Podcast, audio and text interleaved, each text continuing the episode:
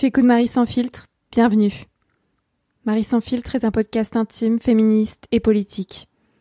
Je m'appelle Marie Albert, j'ai 26 ans et j'habite à Alençon en Normandie. Je suis aventurière, journaliste et autrice féministe.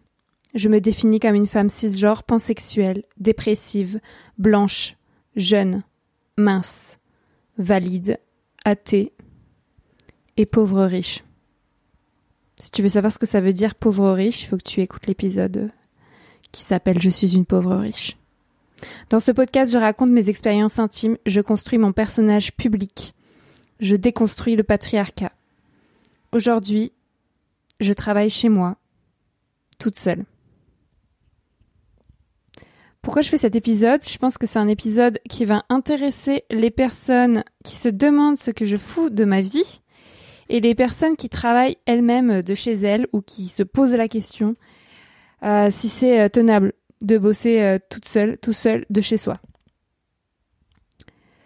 Alors en fait, moi, ça n'a pas du tout été automatique. Je vais juste faire un bref, pas très bref, mais je vais juste raconter pourquoi je, suis arrivée à là, à, vouloir vivre, à vouloir travailler chez moi, pardon.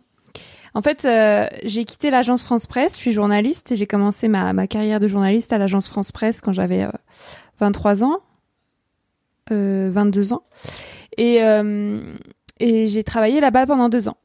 Et euh, j'ai quitté l'agence France Presse en décembre 2018. Après donc deux ans passés au bureau avec mes collègues et mes chefs et 20 ans passés à l'école avec mes camarades et mes profs. Donc j'avais jamais vraiment travaillé de chez moi si ce n'est pour faire des devoirs. En fait, à l'AFP, j'ai été harcelée sexuellement. Et tu peux écouter cette histoire euh, de harcèlement dans l'épisode Mon collègue me harcèle deux points, je me défends de Marie sans filtre. Donc j'ai été harcelée sexuellement et j'ai décidé de fuir euh, donc l'AFP pour me protéger. Bon, je suis pas partie que pour ça, mais euh, on y viendra après. Et j'ai donc quitté l'AFP en décembre 2018 pour partir sur un cargo faire le tour du globe. Pareil, il y a un épisode qui s'appelle Je fais le tour du globe en cargo si tu ne l'as pas encore écouté.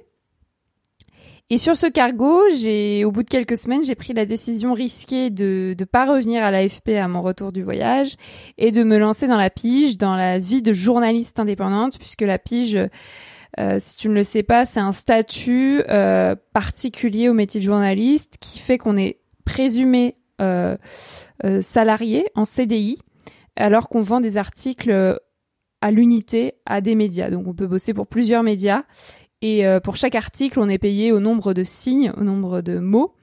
Et, euh, et, à la fin du mois, on a une fiche de paie comme si on était en CDI. Et le jour où le média arrête de nous donner des collaborations, des piges régulières, arrête de nous acheter ces piges, on peut demander des indemnités de chômage, on a cotisé à la retraite, à l'assurance maladie, donc ça donne tout un tas d'avantages d'être pigiste, mais en même temps c'est risqué parce qu'au début on a enfin j'avais pas de d'employeur euh, je devais euh, euh, bah, je dois toujours en fait démarcher les gens pour qu'ils m'achètent des piges. Et j'ai je commence juste là deux ans après à avoir des employeurs réguliers qui me commandent régulièrement des choses mais c'est vraiment très fragile et donc, euh, quand j'étais sur ce cargo, euh, j'avais donc cette, cette euh, ce choix hein, de me dire est-ce que je retourne travailler dans une rédaction, que ce soit l'AFP ou autre chose, quand je reviens en mai 2019, ou est-ce que je ou est-ce que je me lance dans la pige, qui permet de, de traiter de sujets qui me correspondent peut-être davantage, de proposer mes enquêtes, de voir mon nom dans des magazines qui me font rêver. Et, et, en plus, je savais euh, qu'à mon retour, donc en mai 2019, j'allais toucher, j'allais pouvoir toucher les allocations chômage pendant deux ans puisque j'avais bossé deux ans à l'AFP. C'était plus facile de consacrer euh, donc ces deux années à des projets personnels et au, difficile métier de journaliste pigiste, en sachant que j'avais donc 1000 euh, entre 1000 et 1500 euros qui tombaient sur mon sur mon compte euh, tous les mois au titre du chômage. Donc je suis revenue en mai 2019 à Paris et en fait à l'époque je sous-louais euh, pendant mes voyages je sous-louais mon appartement, mon studio de 15 mètres carrés à des gens et quand je revenais voilà j'habitais dans ce studio exigu de, de 15 mètres carrés à, à Stalingrad dans le nord-est de Paris. Et euh, c'était très pénible de, devoir travailler là-dedans. J'ai commencé ma, ma, ma, vie de pigiste dans mon appart, mais c'était vraiment compliqué. Donc j'ai décidé, euh, six mois après, de rejoindre un espace de coworking, un bureau partagé avec deux autres journalistes pigistes euh, dans le centre de Paris, donc en, en octobre 2019. Et c'était vraiment génial pour lutter contre le syndrome d'imposture, pour me fixer des horaires de travail que je respectais plus ou moins, euh, d'avoir donc ces deux collègues qui n'étaient pas tous les jours là, j'étais souvent seule, mais euh, au moins je savais que j'avais un bureau séparé de mon appart pour travailler et que si besoin j'avais leur présence à eux qui sont des journalistes, un mec et une meuf qui euh, qui avaient beaucoup de bouteilles, qui étaient déjà pigistes depuis plusieurs années, donc qui pouvaient vraiment me me, me faire voir que c'est possible en fait d'être pigiste et de gagner sa vie comme ça. Donc voilà, j'ai commencé à, bosser dans, ces conditions et à vendre plusieurs articles à, la pige, donc à plusieurs médias. J'ai pu terminer mon premier roman que j'avais commencé sur le cargo qui s'appelle La Puissance. J'ai lancé ce podcast Marie sans filtre en novembre 2019. Et puis en fait, euh, le premier confinement de mars 2020 est arrivé assez vite puisque je venais, ça faisait six mois que j'étais dans ce coworking et ça m'a paru insupportable de devoir rester euh, plusieurs mois dans mon minuscule studio, confiné. Donc j'ai préféré déménager chez mes parents en banlieue parisienne parce qu'ils ont une grande maison de une grande maison avec euh, piscine et tout et tout. Et là-bas, j'ai retrouvé mon frère qui avait également préféré être confiné chez mes parents euh, de mars à mai 2020 que, que chez lui à Lyon. Et puis ma sœur qui était en Erasmus en, en Finlande, en Laponie, est revenue en mai 2020 donc voilà, on était plus ou moins en, famille. Et j'ai décidé de, lâcher tout simplement mon studio euh, parisien au bout de quelques, mois, quelques semaines, pendant ce premier confinement. Et, euh, donc je me suis retrouvée bah, officiellement chez mes parents sans appart jusqu'à l'été. Bon, bah, comme pour euh, beaucoup de gens, ça a été hyper dur ce début de crise pour ma santé mentale. Bah, bon, j'ai d'ailleurs sorti l'épisode Je fais une dépression de ce podcast Marie sans filtre en avril 2020. Tu peux l'écouter pour euh, connaître un peu ma santé mentale qui est euh, bah, compliquée. à cette époque-là, c'était quasiment impossible de vendre des piges aux médias parce que ils étaient vraiment focus sur le coronavirus et harcelés par des journalistes pigistes en détresse comme moi. Euh, tous mes projets, romans, enquêtes en cours, euh, voyages ont été remis en question forcément par la crise. Donc moi j'ai tout mis en pause et je ne savais pas trop quoi faire. Et il a fallu, m'a fallu quelques semaines pour m'adapter à la situation. Puis au télétravail chez mes parents, enfin je trouve ça insupportable de bosser dans ma chambre.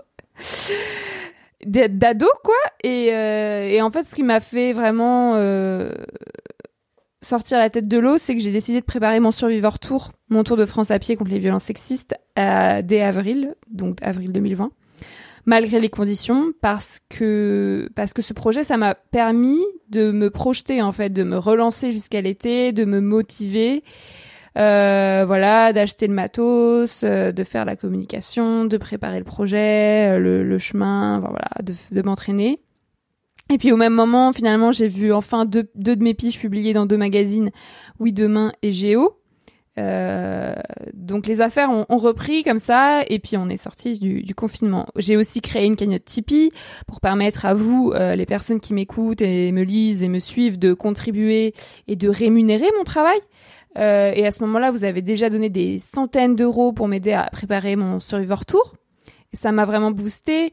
J'ai euh, touché aussi des milliers d'euros de droits d'autrice euh, parce que j'y avais droit depuis 2013 du fait que je publiais des articles dans la presse et je le savais pas. Donc j'ai touché en retard euh, ces, droits d'autrice, ça m'a remonté le moral. Et puis donc je suis partie faire le tour de France à pied, mon cher survivor tour, en juillet 2020. Bon, c'est aussi du travail ce projet, mais c'est pas le sujet d'aujourd'hui qui est vraiment sur le travail à la maison. donc je vais pas revenir là dessus sur le Survivor Tour, mais tu sais qu'il y a plein d'épisodes de Marie sans filtre à ce sujet. Et en octobre 2020, quand je suis revenue de cette première étape du Survivor Tour, je suis partie vivre à Alençon, là où je suis au moment où j'enregistre cet épisode, en Normandie, avec ma petite sœur, enfin avec ma sœur, euh, parce que petite c'est pas très sympa, qui fait un service civique dans une association locale pendant un an. En fait, je voulais plus vivre seule, tu l'as compris, je ne voulais plus vivre à Paris, je détestais Paris. Je voulais pas vivre non plus avec mes parents, c'est pas c'était pas mon but. Donc j'ai tenté euh, la colocation avec ma sœur. Et ça se passe hyper bien pour l'instant. En fait, on vit ensemble depuis cinq mois puisqu'on est en février et c'est euh, le bonheur. Franchement, la journée, je travaille toute seule à mon bureau et j'ai installé dans le salon euh, de notre grand appartement de de 60 mètres carrés, situé dans le centre d'Alençon, juste face au château. Enfin, c'est vraiment super. On ne paye que 600 euros de loyer à deux. Euh, et puis en plus, on a les allocations logement versées par la CAF, donc on, paye encore moins. Euh, enfin voilà, comparé à Paris, euh, c'est rien. Et je travaille dans le salon. Des fois, je vais à la bibliothèque si besoin, mais déjà dans le salon, je me sens bien. Je supporte pas donc de travailler dans ma chambre ou pire dans mon lit, ça me déprime. Donc là, j'enregistre l'épisode du jour de Marie sans filtre à mon bureau, dans ce fameux salon, face au château. Bon, c'est un petit château, mais c'est un château quand même et c'est agréable. Je continue de vendre quelques piges à droite à gauche dans des magazines. J'ai lancé mon deuxième podcast Sologamy, euh, tu le sais sûrement, l'émission des célibataires qui n'ont besoin de personne en novembre 2020 et j'ai trouvé une agente littéraire pour m'accompagner dans l'édition de mon premier roman, La puissance. Hein. ça c'est la galère. Euh, j'en ai parlé dans l'épisode de, de, il y a deux semaines qui s'appelait J'écris un roman, si ça t'intéresse de savoir où j'en suis dans ce processus d'édition, puisque moi j'ai fini de l'écrire depuis Belle Lurette, mais bon, le monde de l'édition, c'est vraiment des requins. Et puis là, dernièrement, j'ai lancé un collectif virtuel de journalistes pigistes féministes qui s'appelle Collectif W. On a voté pour le nom la semaine dernière. On, on se retrouve en fait sur une plateforme qui s'appelle Slack tous les jours pour se soutenir, s'aider entre journalistes pigistes et féministes. On est plus de 60 dessus et en fait, je me sens vraiment mieux euh, apaisée, sereine, heureuse de savoir que juste ces personnes sont là, même virtuellement. Euh, ça, ce collectif, ça me sauve de la solitude du télétravail, de la pige. Bon, c'est évident, mais, c'est important pour moi parce que euh, je suis euh, souvent solitaire et introvertie. Et là, ça me, je sais pas, c'est évident, mais ça me ça me soulage en fait de savoir que je ne suis pas seule et, j'espère rencontrer ces personnes du collectif offline dans la vraie vie, comme on dit. Bientôt, mais pour l'instant, je, me réjouis déjà de leur présence virtuelle. Bref, voilà, tu l'as compris, je me sens bien dans mon travail, dans ma routine, dans mon appart, dans ma vie. Alors, euh, quand même, euh, je sais que mes allocations chômage s'arrêtent bientôt. Je sais pas quand, car Pôle Emploi les prolonge tous les mois euh, en, pendant cette période de crise, hein, jusqu'à la fin, je sais pas, jusqu'à la fin de la crise en cours peut-être. Encore quelques mois, je vais toucher, je vais toucher les allocations chômage, mais après je vais me retrouver au RSA. Mais en fait, j'ai pas peur. Comme je te l'ai expliqué dans l'épisode de Marie sans fil, je suis une pauvre riche en décembre. J'ai beaucoup, beaucoup, beaucoup d'économies sur mon compte bancaire grâce à l'AFP. J'ai des, des parents qui sont très riches, très soutenants. Et donc je suis ultra privilégiée, je me sens ultra privilégiée dans ma précarité qui est que je ne que je n'ai pas de salaire fixe quoi, j'ai une piste de temps en temps, euh, la cagnotte Tipeee, euh, voilà, c'est à peu près tout. Euh, je ne vois plus aucune psy depuis un an, mais je me sens bien et équilibrée. Donc voilà, l'hiver en fait, j'écris, je produis tous ces contenus, podcasts, blogs, réseaux sociaux, pige, romans je gagne un peu d'argent et je compte sur le collectif pour tenir psychologiquement face au système capitaliste qui nous écrase littéralement. Et l'été, je poursuis mon Survivor Tour, ce Tour de France à pied contre les violences sexistes. Je le reprendrai le 1er juin 2021 si tout va bien. Euh, donc je dois repartir de Lannion en Bretagne puisque si tu te rappelles bien, c'était là où je m'étais arrêtée. Et cette année, j'aimerais bien marcher 4 mois. Plus que l'année dernière.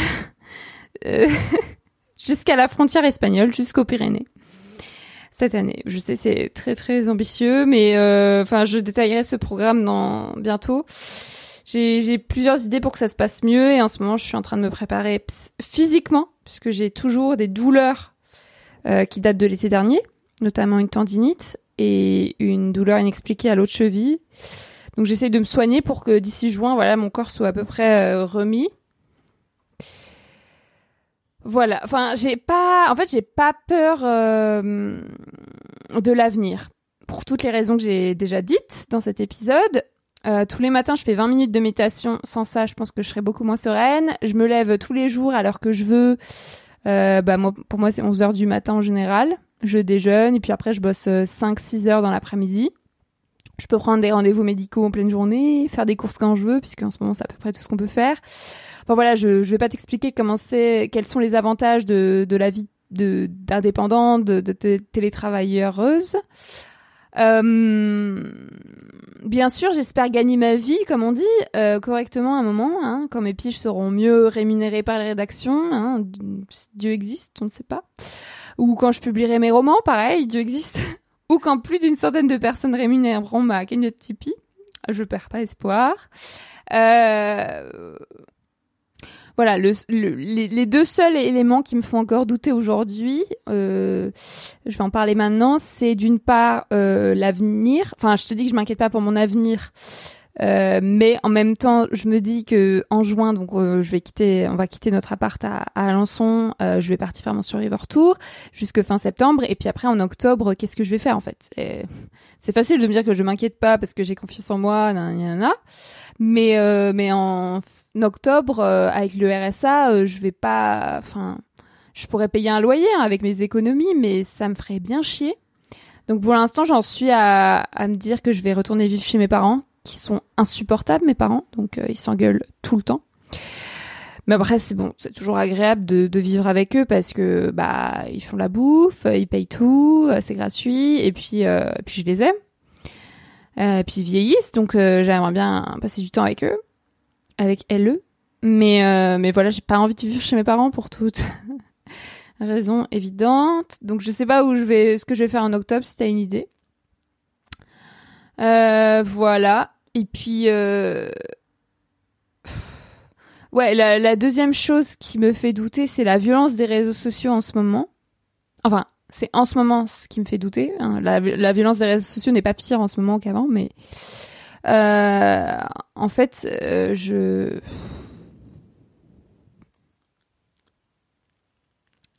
j'ai construit cette audience, j'ai construit cette communauté et elle est encore petite comparée à d'autres.